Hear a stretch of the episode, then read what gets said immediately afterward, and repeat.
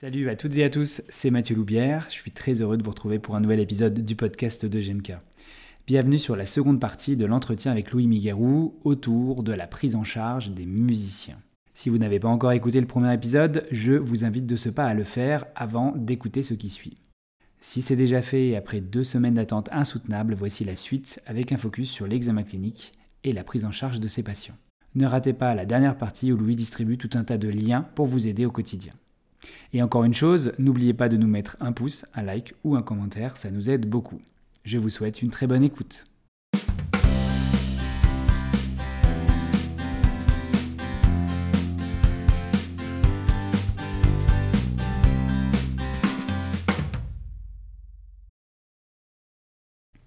Et donc dans les troubles neuro, on a effectivement ce trouble un peu spécifique qui est la dystonie de fonction qui est un trouble un peu particulier, qui est donc une contraction, euh, une, co-contraction involontaire euh, agoniste-antagoniste, qui fait donc un peu comme une. Alors, ça a été décrit au départ chez les écrivains, comme la crampe un peu de l'écrivain, c'est ça.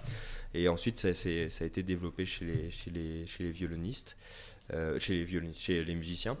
Et donc, c'est cette pathologie qui est, qui est, très particulière à voir et, et à rééduquer. tu peux nous expliquer rapidement, hein, sans rentrer dans les détails, les principes de cette atteinte? Alors, euh, donc là, en ce moment, il y a plusieurs. Euh, on n'est pas sûr encore de l'étiologie. Euh, il y a des facteurs qui sont identifiés, comme effectivement le, jeu très intensif, avec des douleurs, une fatigue qui est présente depuis un petit moment, des troubles musculo-squelettiques déjà présents peuvent favoriser l'apparition de cette pathologie. Alors en termes d'étiologie, euh, en termes d'étiologie, comment je vais aborder ça? Le truc le plus, euh, enfin, qui me semble parler le mieux, c'est justement un continuum qui a été proposé par un, auteur qui s'appelle euh, Alten Müller, qui travaille beaucoup sur cette, sur cette pathologie et qui lui fait un continuum entre le trouble musculo-squelettique et l'atteinte et l'atteinte neurologique. Donc il y a un trouble musculo-squelettique qui se met en place, qui, se, qui, devient pérenne euh, à cause de facteurs de risque, donc euh, euh, en termes de charge, en termes de facteurs psychosociaux, etc. etc. Ce trouble dure, dure, et au final, il, arrive par modifier le schéma moteur. Il arrive à s'ancrer quelque part dans, le, schéma moteur du musicien, et donc ça donne après un trouble neurologique, avec vraiment quelque chose qui est totalement involontaire et qui, est très, qui, est, qui est assez compliqué à, à rééduquer.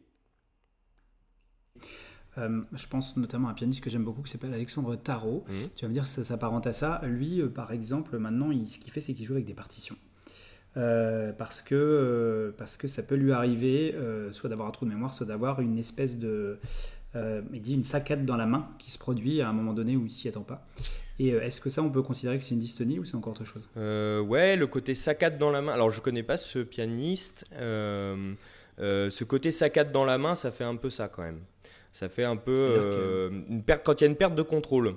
Euh, ça. fait ça, ça, c'est assez euh, c'est assez caractéristique souvent ouais. la perte de contrôle mm. quelque chose d'involontaire c'est pas censé être douloureux donc il n'y a pas forcément de douleur. Alors j'ai pas notion que le fait de j'ai pas la notion que le fait de comment dire de d'avoir une partition influence sur sur ça. Je pense que euh, est-ce que est-ce que le stress oui. a un impact oui oui c'est pour ça je pense qu'à mon avis la partition c'est pour se rassurer tu vois. Euh, parce que euh, dans d'autres instruments c'est le cas mais en piano par exemple c'est l'usage de, faire du par cœur mm. et effectivement tous les pianistes du monde qui jouent qui jouent ou qu'on jouait par cœur d'ailleurs tous les instrumentistes du monde qui ont joué par cœur ils ont toujours cette cette espèce de peur du trou, euh, du trou de mémoire. Et je me dis, ça peut être une, source de stress euh, énorme et qui peut peut-être déclencher ces dystonies, non? Alors, effectivement, en fait, au, niveau du stress, euh, on voit qu'il y a. Donc, quand on fait des. L'étude est assez rigolote. donc, ils ont mis des, musiciens qui étaient en train de se faire gueuler dessus par leur chef d'orchestre, et puis des musiciens qui étaient dans une pièce qui où tout allait bien. Il y avait des petites musiques, c'était tout. Mhm. Il y avait des petits oiseaux qui chantaient. Bon, je, je romance un peu le truc, mais c'était un peu ça. Et, et en gros, il y avait beaucoup plus d'erreurs de tempo chez les musiciens qui étaient, euh, qui étaient, euh, qui étaient soumis à un stress. d'erreurs de tempo. Et en fait, ces erreurs, alors là, on, en vient à des mécanismes neurologiques plus profonds. de ce que j'ai compris, quand on fait une erreur en tant que musicien, donc je pense que c'est pareil pour d'autres actions, mais quand on fait une erreur, le cerveau est capable de l'anticiper jusqu'à 100 à 70 millisecondes avant. Et donc, hmm. dans, entre guillemets, de ne, de ne pas considérer le mouvement qui a été fait comme bon. Et donc de ne pas l'enregistrer. Euh, et donc, ce, cette, euh, quand on est soumis à un état de stress ou des choses comme ça, euh, le, cette, cette, cette anticipation est altérée et elle ne se fait plus. Quand il y a une modification au niveau neurocentral, il y a, elle ne se fait plus. Et donc le mauvais geste, si on peut dire un mauvais geste, mhm. devient et intégré comme le bon. Et donc euh, le mouvement, si on a fait, si on a fait une contraction du 2 alors qu'il fallait faire une contraction du 1 et qu'on le, que c'est une erreur qui est répétée parce qu'on est aussi soumis à du stress et que le stress favorise ces erreurs-là, et ben, potentiellement ça s'ancre après au niveau mhm. central.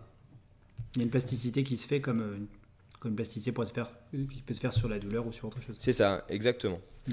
Et donc, euh, bah, hum, après, si on doit euh, donc définir un, si on fait un peu la soupe et la recette pour, euh, pour faire un, musicien dystonique, même si c'est pas notre but, c'est un patient qui est, donc ça touche quand même plutôt les hommes.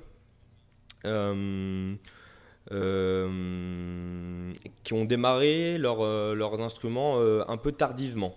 Alors ça, dans, le, dans, les, dans, le, dans, le, dans la littérature, c'est un peu expliqué comme si, euh, comme quand on commence un, instrument plus jeune, il y a une espèce de métaplasticité hmm. qui, se, qui se met en place, qui fait que bah, euh, un, le schéma moteur sera, sera beaucoup moins atteignable et, euh, et, et, modifié par, par, cette, par certains troubles. Voilà. En gros, comment ça serait expliqué, ça reste de la théorie. Donc euh, voilà, euh, il y a quand même des instruments qui sont plus touchés. La guitare, les claviers en deux et euh, la flûte, la flûte traversière en trois. Donc pour les dystonies. Sachant qu'il y a des dystonies au niveau des lèvres aussi, il, y a des, il peut y avoir des dystonies partout. Voilà, on parlait de la main, mm. mais il y a, on retrouve chez les, chez les flûtistes beaucoup de dystonies au niveau, au niveau des, des orbiculaires, des choses comme ça. Mais tiens, justement, tu parles de ça. Je me posais la question, euh, quand on a un, cuivre qui se, fait une, qui se fait une plaie ou qui s'abîme la lèvre, euh, vous rééduquez ça ou c'est plutôt les orthophonistes les... Alors, moi, perso, euh, j'ai pas de compétences là-dedans. Donc, mais ça peut, ouais, ouais, ça peut arriver. Et, d'ailleurs, les, ouais, ils, sont, alors, ils sont assez sensibilisés quand même à ça, les vents. Ils, ils se connaissent bien. Ils ont pas mal de petites mhm. astuces pour, pour se gérer. J'ai pas encore la notion, c'est vrai que j'en traite peu des vents.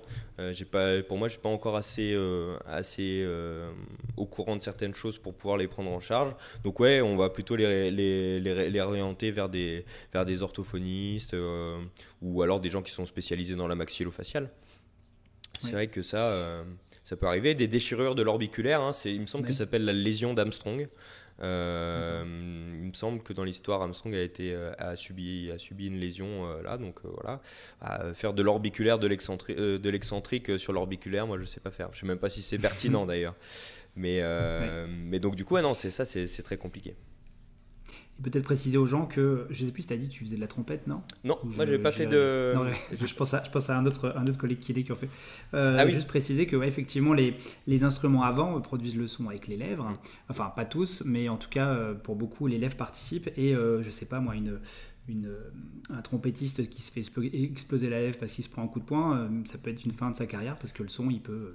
Oui, tout à fait. Ça peut être fini. Ouais, tout à fait. Donc ça peut être dramatique, euh, ça peut être dramatique. Euh, Mais même une, euh, la bouche ou un truc comme ça. ça. Même une petite gerçure.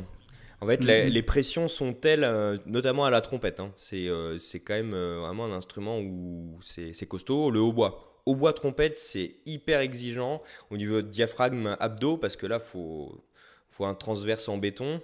justement, des fois, les musiciens n'utilisent pas les, les, bons muscles pour aller chercher la force. Donc là, c'est aussi notre rôle, mais ça, on peut l'identifier. Euh, mais ouais, tout à fait. Chez les instrumentistes avant, il y a des problématiques très particulières liées justement à ce qu'on appelle le masque. C'est donc cette euh, position dans laquelle on se met, cette position de force des muscles, des muscles, de, des muscles euh, au niveau de la face.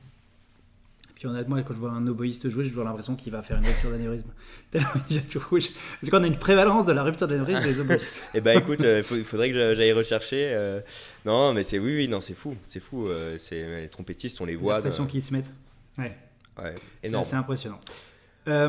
ok, alors on va passer à une, seconde partie puisque euh, je voulais également qu'on parle un peu des prises en charge. Alors, vous l'avez compris en entendant tout ça, euh, il y a une grande variabilité euh, d'atteinte, évidemment, ce qui fait que je pense qu'il va falloir individualiser les, prises en charge. Avant ça, toi, si tu devais donner des trucs et astuces pour celles et ceux qui nous écoutent sur, déjà dans l'évaluation, qu'est-ce qui te paraît intéressant comme type de marqueur à aller chercher, comme information à aller chercher quand tu t'occupes de, ces patients? Alors, donc, euh, effectivement, alors l'anamnèse chez le musicien, bah, comme chez tout patient, mais chez le musicien d'autant plus, c'est là où on va instaurer notre relation de confiance. Donc, ça va être le moment aussi où on va montrer si on a été formé, que bah, on, a des compétences et qu'on sait aller chercher des informations. Donc, je pense que déjà, on en parlait tout à l'heure, de savoir si le musicien est pro ou amateur, c'est important. Euh, parce que euh, bah, s'il est pro, bah, on sait qu'on va proposer, euh, en tout cas si on va lui proposer du repos en termes de traitement, ça passera pas. Euh, donc il va falloir le gérer autrement, surtout s'il est dans une période de concert. Donc ça va nous, ça, ça va nous faire choisir peut-être certaines, enfin ça va nous faire certains choix thérapeutiques qui sont un peu comme chez le sportif de dire bon, euh, là on est dans un moment où c'est les concerts, de toute façon faut y aller. J'ai pas le choix, je suis soliste, euh, je suis pas peu remplaçable ou il y, a, toujours généralement quelqu'un, mais j'ai un poste qui est très important. C'est vraiment si je peux pas, peux pas, je peux pas du tout qu'il faut que je vienne pas. C'est un peu la star euh, sur le terrain de foot, quoi. Il faut qu'elle soit là pour les gros matchs. Et ben, Même on peut penser peut-être aux danseurs, aux danseurs étoiles. Aux danseurs étoiles, effectivement. Donc, euh, si c'est un pro qui est dans une phase de concert, et ben on sait qu'on va plutôt essayer de l'accompagner au mieux, là, au mieux plutôt que de dire oh il faut changer tout, il euh, faut qu'on aille travailler euh, certains points de posture, euh, certains, certaines parties. donc ça, on le, on, le, laissera pour plus tard et on va plutôt travailler du symptomatique, on va plutôt l'accompagner au mieux pour qu'il puisse faire son voilà, faire son, son, concert malgré les douleurs et d'essayer de qu'il soit dans de meilleures dispositions pour le faire. Donc voilà. Donc l'amateur, bon, même si il peut avoir des, des échéances aussi, euh, généralement elles sont moindres euh, et, euh, et, et, il peut les reporter. Voilà, potentiellement.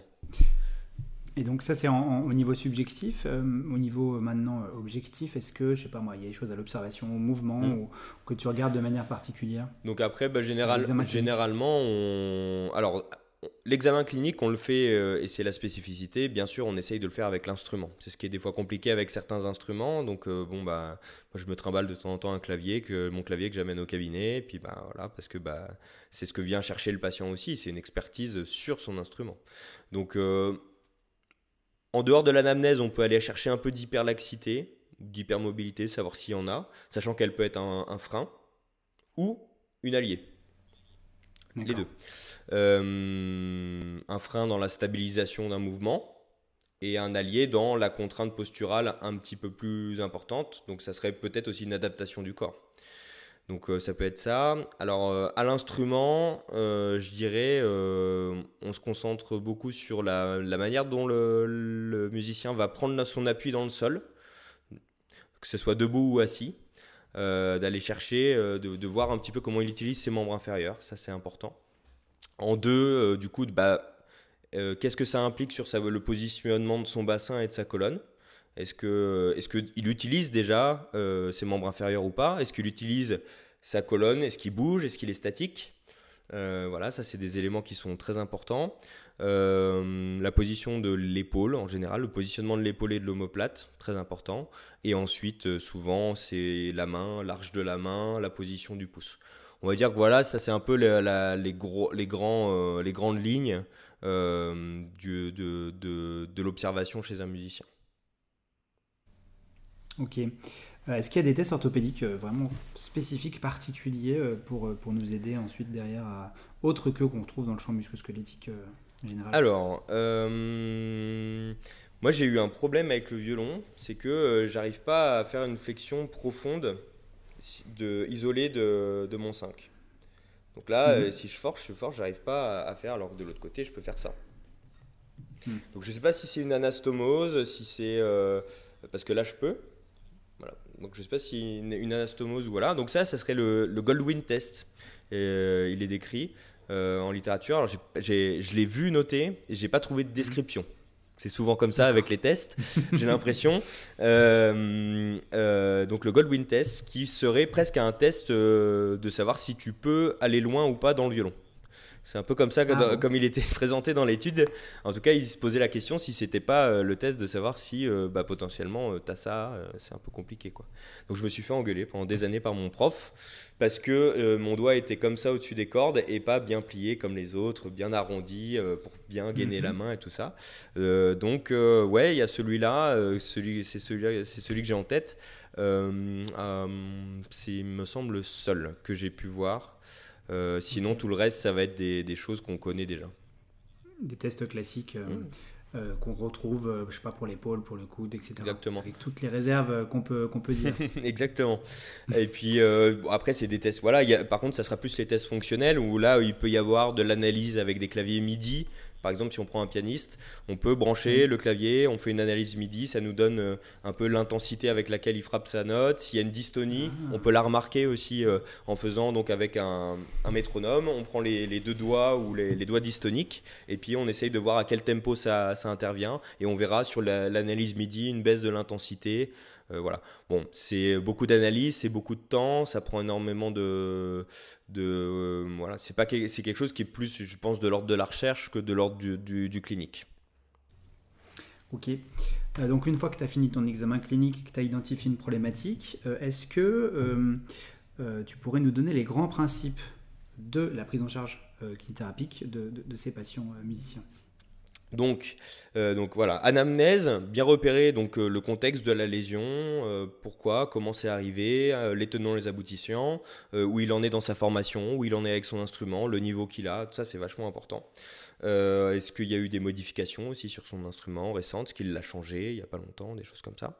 voilà, on fait ensuite notre analyse avec l'instrument. Et ensuite, alors sur la prise en charge, bah, c'est d'essayer de trouver chez lui la petite astuce, le petit truc à changer euh, qui va tout changer. C'est un peu ça, euh, si je puis dire. Donc c'est des, des conseils posturaux euh, sur le positionnement de, certains, certaines parties en fonction qui découlent du bilan. Certains musiciens qui sont très bien, on va dire, placés, si on peut dire ça, mais il leur manque une petite chose. Donc bah, des fois, on va leur... pardon, excuse-moi, il y a la moto. C'est pas grave. Euh, donc euh, c'est surtout ça. Alors après, en termes de prise en charge sur les techniques, euh, je dirais ça, le patient aussi musicien, c'est des fois il faut aussi reconsidérer que ça, reste un patient comme les autres. et donc mhm. les techniques kiné qu'on connaît, elles peuvent marcher. Alors sur des troubles particuliers, je pense à la dystonie, là on va plutôt se rapprocher de protocoles un peu type de SDRC. Euh, mhm. Donc euh, reconnaissance latérale euh, du membre, de l'imagerie motrice. vous allez imaginer quand vous n'aviez pas votre problème, comment vous, vous jouiez de l'instrument. Voilà. Ça peut faire partie de ces choses-là. Et la spécificité, bah, c'est la rééducation sur l'instrument. Donc par exemple, sur la dystonie, ça sera du jeu lent. jeu avec du tempo très lent, on essaye de ne pas avoir les symptômes, parce que souvent le symptôme se manifeste à la vitesse. Euh, ça dépend des grades de la, dystonie, ça dépend de ça où on en est, mais, euh, euh, ça va être un, gros enjeu du kiné spécialisé dans le musicien. voilà, il, doit savoir proposer aux patients un protocole de jeu à tempo lent, infrasymptomatique si on peut dire. Et sinon, bah, c'est il y a donc cette partie spécifique et toute une partie qu'on connaît, des étirements, des levées de tension, des, des choses, euh, ma foi, tout, enfin, simples. C'est, la, rééducation du musicien n'est pas quelque chose de compliqué en soi, il n'y a pas des techniques extraordinaires, bien qu'il en existe quelques-unes qui soient particulières. Je pense à Feldenkrais, c'est des, techniques psychocorporelles de, de, de, conscience, de conscientisation de certaines zones ou des choses comme ça. Mais il n'y a pas forcément, c'est pas non plus quelque chose d'incroyable. Par contre, c'est une petite, voilà, c'est comme euh, en sportif, on va avoir une connaissance de la contrainte, donc du coup, on va savoir proposer euh, des, ajustements pour optimiser. C'est l'optimisation de, la posture, je dirais. Je sais pas si j'ai répondu à la question. si, si, c'est que la prise en charge, elle se concentre. Euh, pour d'une part, on considère, tu me dis si je me trompe, que c'est un patient comme les autres, donc il faut lui faire un soin individualisé. Oui. Mais d'autre part, il y a une spécificité quand même du musicien, c'est euh, de l'évaluer, de le traiter avec son instrument. Exactement. donc c'est une, une, super individualisation ça. par rapport au jeu. donc j'imagine que dans les formations qui existent sur le marché actuellement, on s'intéresse, par exemple, je sais pas moi, les douleurs du saxophoniste, les douleurs de tel instrument. C'est ça c'est là-dessus que porte le programme de ces formations. Donc, euh, bah, alors, euh, moi, j'ai pas fait euh, encore, je sais pas si je la ferai médecine des arts, mais je sais que j'en ai en parlé un petit peu avec des gens qui l'ont fait. Effectivement, il y a, tout est découpé en thématiques. Voilà. nous, dans la formation, comme c'est articulé, c'est une formation qui est un peu plus courte. Médecine des arts, c'est une formation sur un an. nous, on a préféré proposer des modules euh, voilà, donc un module d'initiation où on parle, on va dire, des généralités euh, qui peuvent s'appliquer à tous les musiciens. Un deuxième niveau qui est articulé plutôt euh, par famille, les cordes, les bois, les vents, les percussions, les chanteurs, voilà, les guitaristes. donc plutôt par, type de contrainte et type de famille. et un troisième niveau qui est sur une spécialisation sur, sur un instrument en particulier. Ok, et donc, euh, je, c'est une question qui est pas du tout. Euh, j'ai pas la réponse. Mmh. Hein, euh, est-ce que, d'un point de vue extérieur, je me, je, me, pose la question par rapport à la recherche dans ces dans ces pratiques qui sont spécifiques. Moi, les quelques musiciens professionnels que j'ai eu l'occasion de voir, euh, bah, du fait de mon parcours de musicien, et j'avais de temps en temps l'impression que euh, ils étaient rattachés dans les prises en charge à des choses un peu. tu as parlé de Feldenkrais, euh, je ne me permettrai pas de juger parce que je ne connais pas, mais des fois il y avait des espèces de, de, choses vraiment assez éloignées de la pratique basée sur l'épreuve. et du coup, il bah, fallait manœuvrer avec ça. Est-ce que tu, tu, penses que le milieu des musiciens est justement peut-être du fait qu'il y a peu de recherche et euh, tributaire de ces thérapeutiques, euh, thérapeutiques parfois, euh, je ne vais pas dire ésotériques, Ex expérimental. Pas bien été. Expérimental. Voilà, ouais. Ça. ouais. bah alors bah moi c'est exactement un peu la, mon sujet parce que donc dans la formation avec Xavier, moi j'interviens sur la partie recherche et j'essaye de au maximum de, de, de, présenter ce qui se fait dans les études chez les musiciens. alors effectivement c'est une niche euh, comme toute niche, il y a des gens qui vont développer leur méthode et des méthodes qui portent euh, leur nom des fois, ou enfin un petit peu dans, dans, ce style-là. Euh, effectivement, hein, il y a beaucoup, beaucoup d'expérimental, il y a beaucoup de, choses qui, qui sont plutôt du, de l'ordre de, l'expérience clinique que, que, de, que de la preuve. moi, c'est ce que j'aimerais, j'aimerais allier ces deux mondes. Parce que donc au départ, euh, effectivement, euh, moi je sortais euh, tout pimpant de l'école avec mon approche BP et je vais réussir à, révolutionner le monde. Et on se rend compte que bah c'est en fait c'est pas que ça et puis que dans l'approche EBP, l'expérience clinique elle est tout de même importante. Et donc je pense qu'aujourd'hui le défi de la formation pour les musiciens, le défi de cette de, de, de, ça, c'est de former des professionnels qui soient aussi compétents en, avec des techniques qui ont fait leurs en, clinique. Donc, et avec, euh, là, c'est la partie de Xavier, qui lui bosse avec les musiciens depuis 15 ans. Et donc, euh, bon, bah, il a certainement compris des choses que moi, en lisant la littérature, j'ai pas comprises. Ce qui semblerait d'ailleurs euh, logique. Mais de les confronter aussi, moi, c'est ce que je fais en permanence. Donc, de confronter un petit peu ce qui, le contenu de la formation qui, qui, donne à des choses et de tout en temps de lui dire là c'est quand même vraiment, vraiment éloigné de ce qu'on sait. C'est même pas on sait pas, c'est on sait que c'est pas ça. Voilà. Donc c'est moi c'est mon job dans, la formation et euh, récemment il y a une autre personne qui nous a rejoint, euh, qui euh, Marie, qui, qui, qui qui va avec laquelle on va mettre en place cette un peu veille de, littérature sur le sujet. donc oui, on est, on est confronté à des patients qui, qui ont déjà rencontré des personnes et comme c'est un milieu de niche, il y a des gens qui se sont fait une place dedans avec une certaine technique et donc euh, bah, c'est parfois difficile de leur faire entendre qu'il n'y a peut-être pas que ça et que c'est peut-être éloigné de, certaines preuves. Alors est-ce que c'est mieux, est-ce que c'est pas mieux? Là c'est toujours le, grand débat. Mais, euh, mais oui, on est confronté à des patients qui... Euh, bah, et les typiques, ils vont... donc dans les études, c'était marqué qu'ils allaient beaucoup plus consulter les ostéopathes. Voilà. Alors peut-être parce que ils ont l'impression que l'ostéopathe a une, compréhension plus fine du corps que le kiné. Peut-être que c'est l'image de notre métier qui est, qui, est, qui, est, qui est là en jeu et pas tellement nos compétences, mais l'image qu'on lui donne depuis, ses, depuis, enfin, depuis de nombreuses années. Donc, ah, j'ai difficile de répondre. Peut-être que pour remonter sur ce que tu disais au début, au début de ce podcast, que les musiciens professionnels, surtout, je pense, se considèrent un petit peu comme euh, des, euh, des machines à haute précision et euh, de fait nécessitent des soins experts. Extraordinaires. Et, effectivement, peut-être que dans des, dans des approches autres que kinésithérapiques, eh bien, il y a ce souci-là. Moi, je pense à l'ostéopathie entre guillemets traditionnel où on est sur euh, la théorie un peu du fixing, de la réparation, où bah, il, il, y a un truc qui s'est désaxé, euh, je travaille dessus puis ça va aller mieux après. Je pense que ça peut porter, ça peut, être, ça peut faire écho pour euh, certains, certains musiciens. bien sûr. je me posais la question en t'entendant justement sur les effets contextuels. Est-ce qu'on a une idée de l'impact des effets contextuels des, des, soins chez ces musiciens? Pas, pas à ma connaissance. Euh, en fait, l'effet contextuel, il se fait surtout par la confiance euh, et la relation qu'on va instaurer avec le musicien. Euh, j'ai eu le cas, bah, j'ai le cas en ce moment. J'ai une personne, un, pianiste qui, qui, vient me voir, qui a un problème depuis deux ans, qui était en reconversion professionnelle, qui a fait le CNSM de Paris en, en composition. et donc, il était informaticien, faisait de la recherche en informatique, euh, et donc il arrivait même plus à taper, à, appuyer sur une touche d'un clavier tellement il avait des douleurs dans les poignets. Donc là, il y avait, euh, il y avait un peu de, enfin, c'est un overuse syndrome très sévère, euh, presque un peu algo, mais pas identifié sur, sur scintigraphie.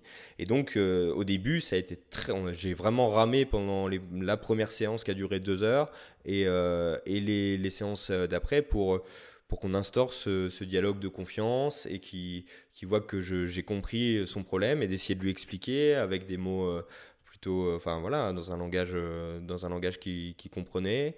donc ouais, je dirais que l'effet contextuel passe surtout par l'instauration d'une relation de confiance. Voilà. Hmm.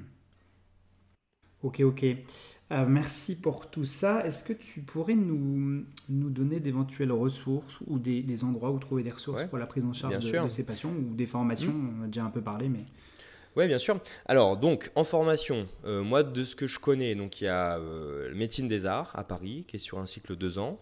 Il y a Marie-Christine Mathieu qui propose aussi des formations. Je ne sais plus sous quel format. là, je ne saurais pas dire. Euh, et donc il y a nous avec Xavier. Donc l'organisme s'appelle Musician Care. Euh, pour l'instant, on est basé à Lyon. Euh, voilà.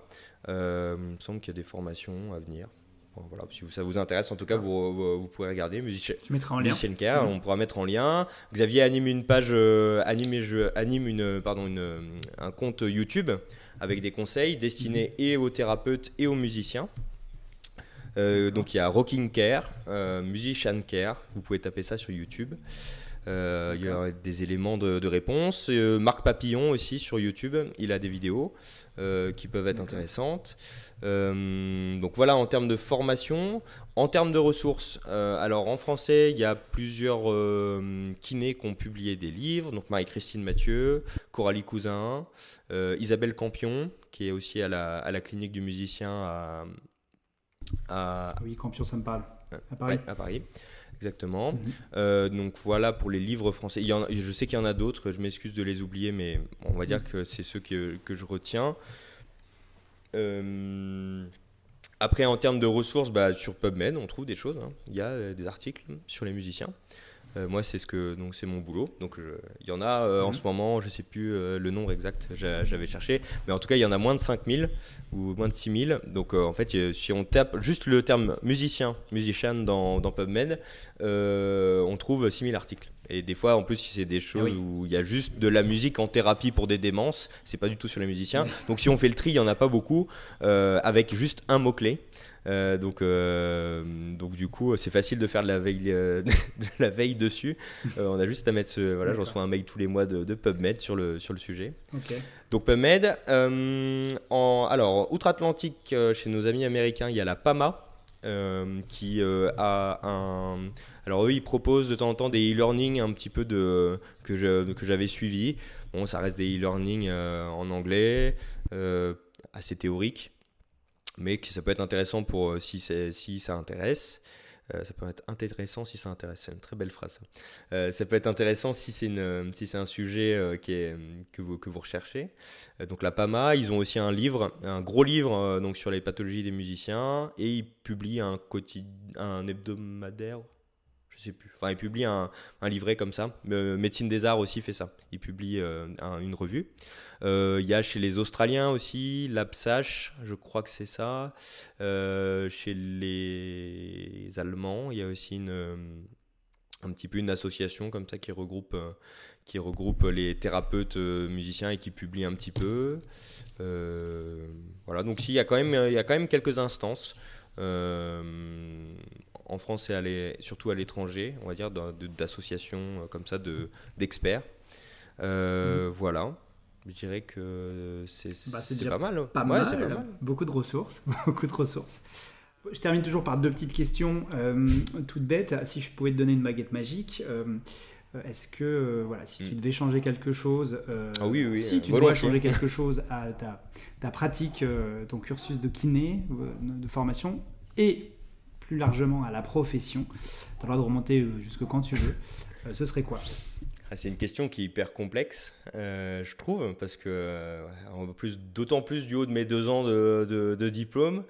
sur la formation. Oui, mais c'est ma question. Eh oui, bien sûr. C'est vrai qu'on est en plein dedans en plus. Euh, euh, alors sur le cursus, euh, non, je trouve que c'est bien, on est, on est sur la bonne voie. le fait d'être passé en 4 ans, d'avoir une démarche peut-être un peu plus axée, d'avoir intégré la littérature scientifique à une expertise clinique, à, à, l'écoute du patient, je trouve que c'est quelque chose qui, a apporté beaucoup de bénéfices. J'ai passé une très bonne formation, j'en suis sorti avec des compétences. je trouve, en, en initial à compléter, bien sûr, je trouve encore. Hein. C'est vrai que quand on sort, on est... il y a certaines choses qu'on n'a pas totalement euh, encore euh, intégrées, figées sur toutes les études, de passer. Euh, donc peut-être, allez, à la limite, je me lance sur une, une année de spécialisation en, dans un domaine qui nous plaît. donc une année de, une cinquième année de kiné pour avoir un master 2 et pour pouvoir faire de la recherche. Et, je pense que ça, ça tirerait, c'est ce qui manque aujourd'hui à notre profession. Ce qu'on voit aujourd'hui que les professions qui sont bien installées, c'est des professions dans lesquelles il y a des chercheurs parce que du coup il y a des preuves. Donc allez, une cinquième année avec spécialisation euh, en neuro, en musculosquelettique, en, euh, euh, en, gériatrie, dans tous les domaines, voilà, en, en, maxillofacial peut-être, enfin dans tous les domaines de compétences qu'il peut y avoir, bien sûr, à, diviser, mais c'est vrai qu'on voit que moi je vois des amis qui sont spécialisés en maxillofacial, je sais pas faire leur travail, c'est pas mon métier quoi, et pourtant on a le même nom. Euh, alors que quand on prend un plombier, généralement, il sait faire à peu près la même. Je pense euh, tous les plombiers savent faire à peu près euh, le travail d'un plombier. Donc voilà, je pense à un truc comme ça. Allez, ouais, si je, si je dois changer un truc, allez. Je rajoute une année d'études payante à, 10 000 euros l'année. voilà. C'est déjà le cas. Pour certaines écoles, malheureusement, oui. Ok, ben merci beaucoup euh, Louis d'avoir euh, accepté et répondu euh, à, cette, cette, invitation. Ben, merci à toi Mathieu. on te souhaite plein de choses sur la suite. moi pour finir, je vous remercie d'avoir écouté jusque-là, de nous avoir supporté jusque-là. Euh, vous savez que euh, le podcast, il vit aussi parce que vous l'écoutez euh, et puis parce que vous le partagez. N'hésitez pas à nous mettre 5 petites étoiles ou même un commentaire, ça nous aide beaucoup et je vous retrouve prochainement. J'ai 2-3 idées d'invités et donc on va essayer de garder ce rythme de un podcast, un gros podcast par mois, c'est pas dans deux épisodes, donc début et milieu de mois. Merci à tous, merci Louis et à plus tard. Merci Mathieu, au revoir à tous. Et voilà, c'est terminé pour aujourd'hui. On se retrouve dans quelques semaines pour parler du pied. A très vite sur le podcast de GMK.